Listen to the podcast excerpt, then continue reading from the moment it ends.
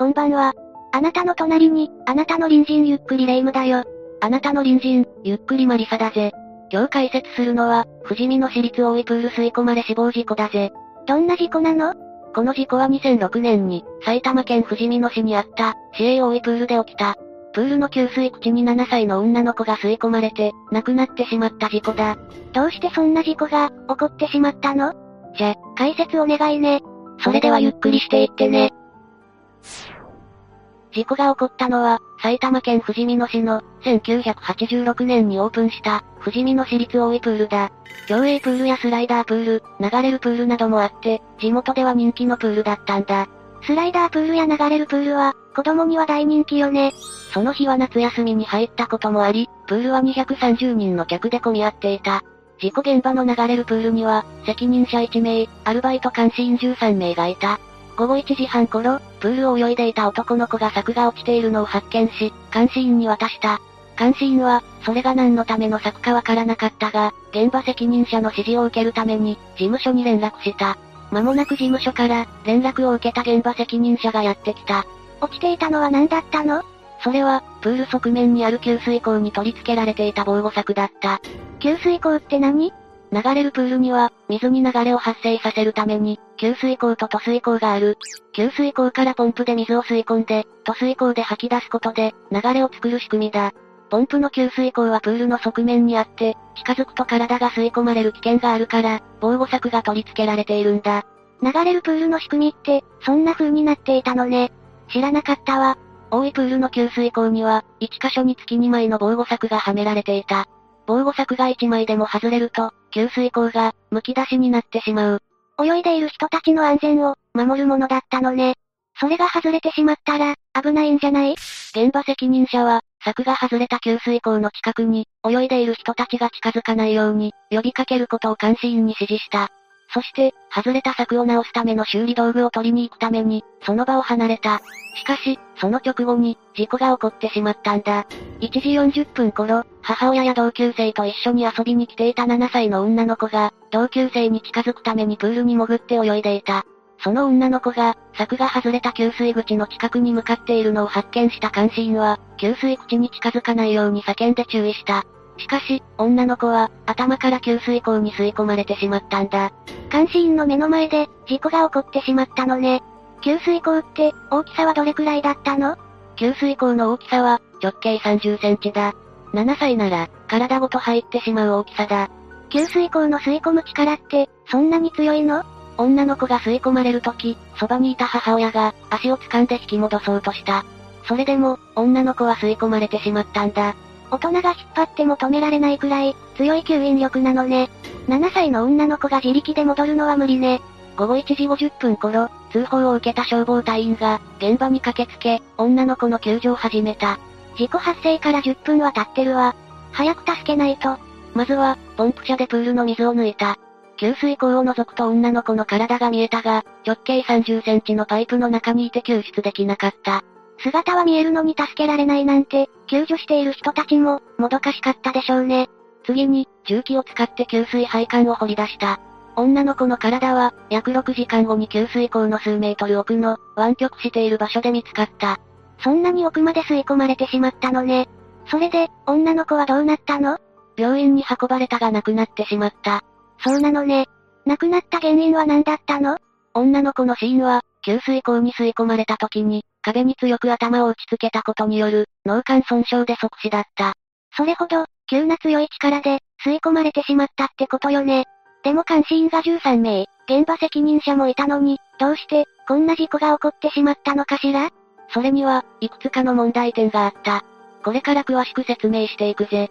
事故の問題点は、大きく分けて2つある。1つ目は、監視業務に関すること。2つ目は、管理や運営に関することだ。順番に説明していくぜ。なるべく、わかりやすくお願いね。一つ目、監視業務の問題。まず、男の子に防護柵を渡されても、監視員は、すぐに何か理解ができなかった。このことからわかるように、アルバイト監視員への、教育不足があった。確かに、吸い込まれる危険性のある給水口の柵を見ても、何かわからないのは大問題よね。監視員は適切な研修も受けていなかったし、プールの仕組みも理解していなかった。当然、給水口の危険性も把握していなかった。危険性が分かっていたら、柵が外れているのが分かった時に、すぐに、泳ぐのを止めさせたりしているはずよね。さらに驚くことに、泳げない監視員も多数いたんだ。何か事故が起きた時に、助けたりするのも、監視員の役目よね泳げないのは、監視員としては大問題じゃない？監視員の主な仕事は、プールに飛び込んだり、プールサイドを走ったりする人に、注意を呼びかけることだった。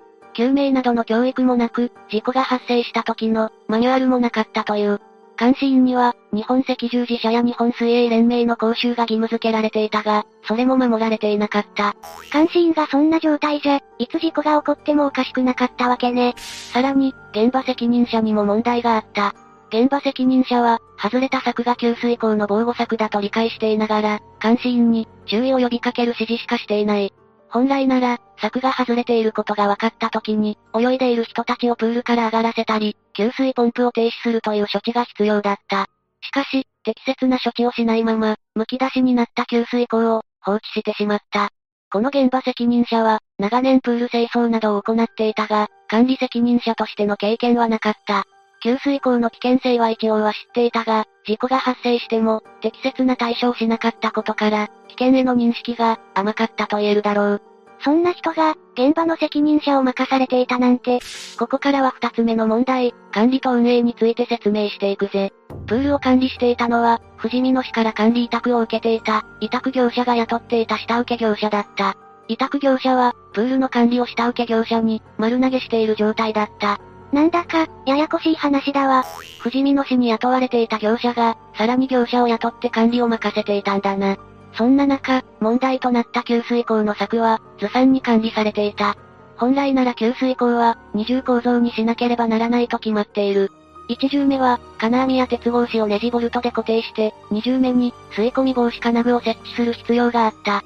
しかし、大井プールの給水口は、吸い込み防止金具が設置されていなかった。さらに、防護柵はネジボルトで固定しなければいけないのに、針金を代用して固定していたんだ。事故が起こる可能性のある、給水口の管理を怠っていたのね。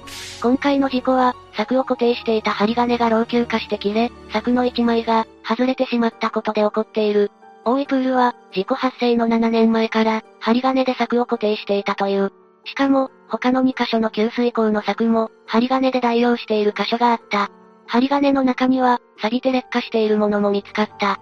いつ事故が起こっても、おかしくない状況だったのね。でも、どうして針金なんかで固定していたのかしら？これには、施工の段階から問題があったようだ。施工時に、3箇所の給水口の柵の取り付けは、現場でそれぞれの柵に穴を開け、それに合わせて、取り付ける壁にも穴を開けていた。そのため、ネジ穴の位置は、柵ごとに異なっている。柵は、清掃や設備点検の時に外されることがある。再び取り付けようとした時に、元の通りに柵を取り付けないと、ネジ穴がずれていてボルトで固定できなくなってしまう。うまくボルトで固定できなくなってしまった柵を、針金を代用して固定していたというわけだ。そういうことだったのね。でも、頻繁に外されることが予想される防護柵を、どうしてそんな管理しにくい設計にしたのかしら。設計の時点で、プールを安全に管理することが考えられていたら、こんな作りにはならなかっただろう。ここで、今までの話を踏まえて、どうしたら事故を防ぐことができたのか考えてみよう。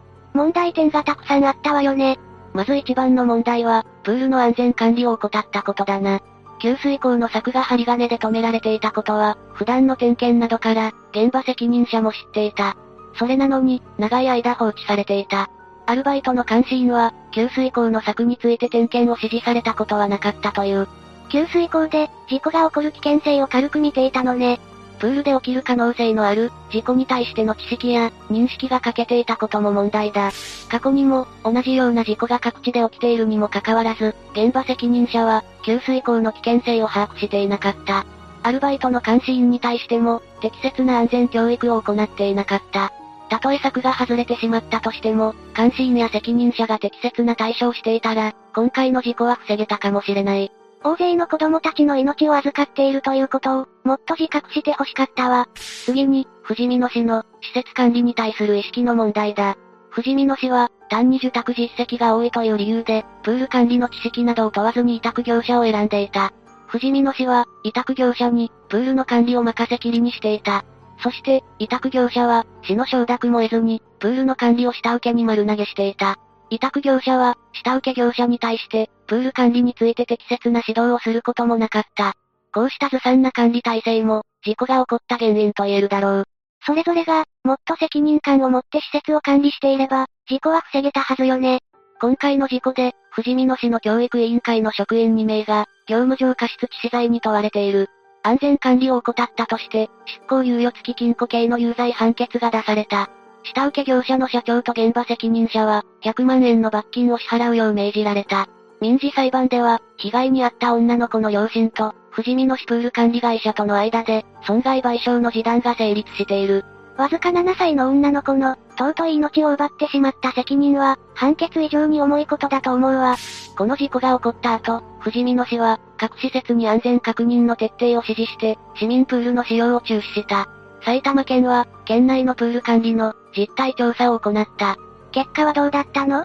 実態調査の結果は、給水口の点検の基準がない施設が42、防護柵が外れた時の対応マニュアルがない施設が71だった。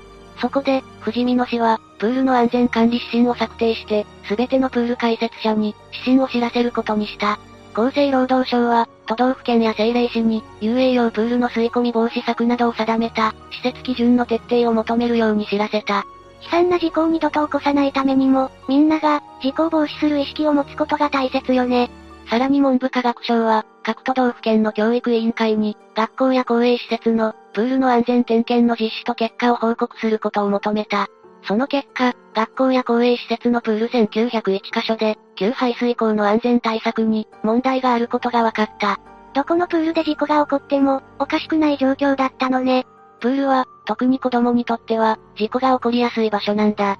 プールでの事故は、過去に何件も起こっている。給水口に関する事故は、1987年から2006年で、分かっている件数は17件。大井プールの事故が起こった後も、7歳の女の子の足が給水口に張り付いて、動けなくなってしまった事故が起きた。女の子は無事だったの？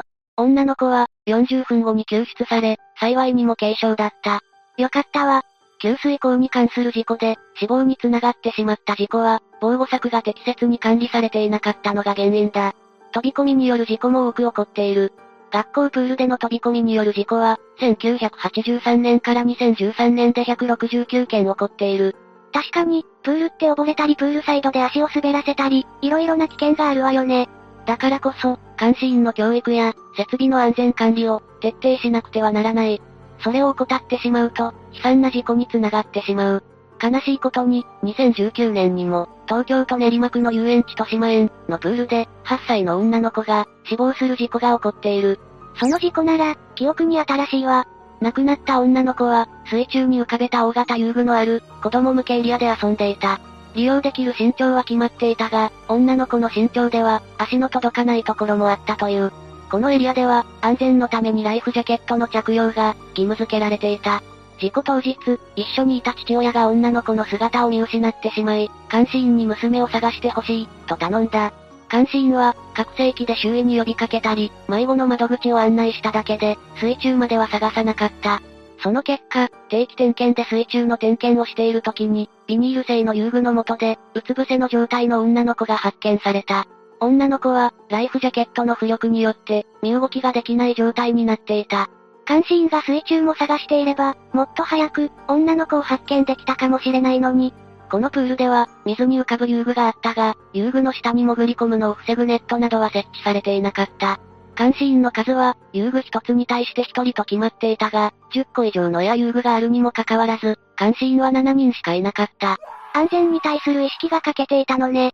人が管理している施設で起こる事故は、原因を探っていくと、必ず問題点が見つかる。特に子供が利用する施設の管理は、責任感を持って行ってほしいぜ。子供たちの楽しい時間を、悲しい思い出にしないためにも、大人が責任を持って、安全を守らないといけないわね。レイム、今日の話を聞いて、どう思った？事故が起こる可能性のある場所では、日頃から事故を起こさないように、対策を考えなくてはいけないと思ったわ。そうだな。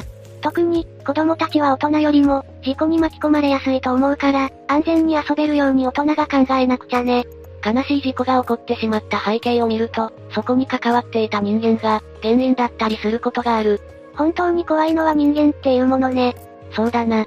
視聴者のみんなの隣にも、恐ろしいモンスターが住んでいるかもしれない。私たちみたいな良い隣人だけじゃないわ。もし、こんな怪しい人知ってるっていたら、ぜひ教えてね。じゃあ、次回までのお別れだ。それまで皆が、無事に過ごしていることを祈ってるぜ。それじゃ、次回も私たちの隣人として、ゆっくりしていってね。